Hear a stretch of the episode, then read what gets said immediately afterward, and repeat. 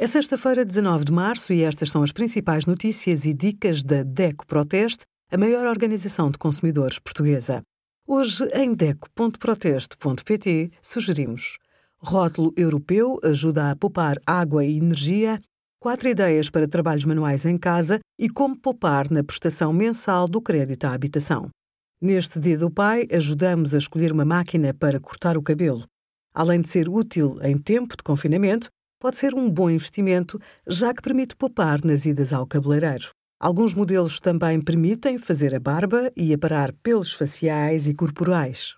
Se preferir um modelo com bateria para uma maior liberdade de movimentos, compare as autonomias declaradas e confirme se pode usá-lo ligado à corrente, no caso de a bateria se esgotar antes de finalizar o corte.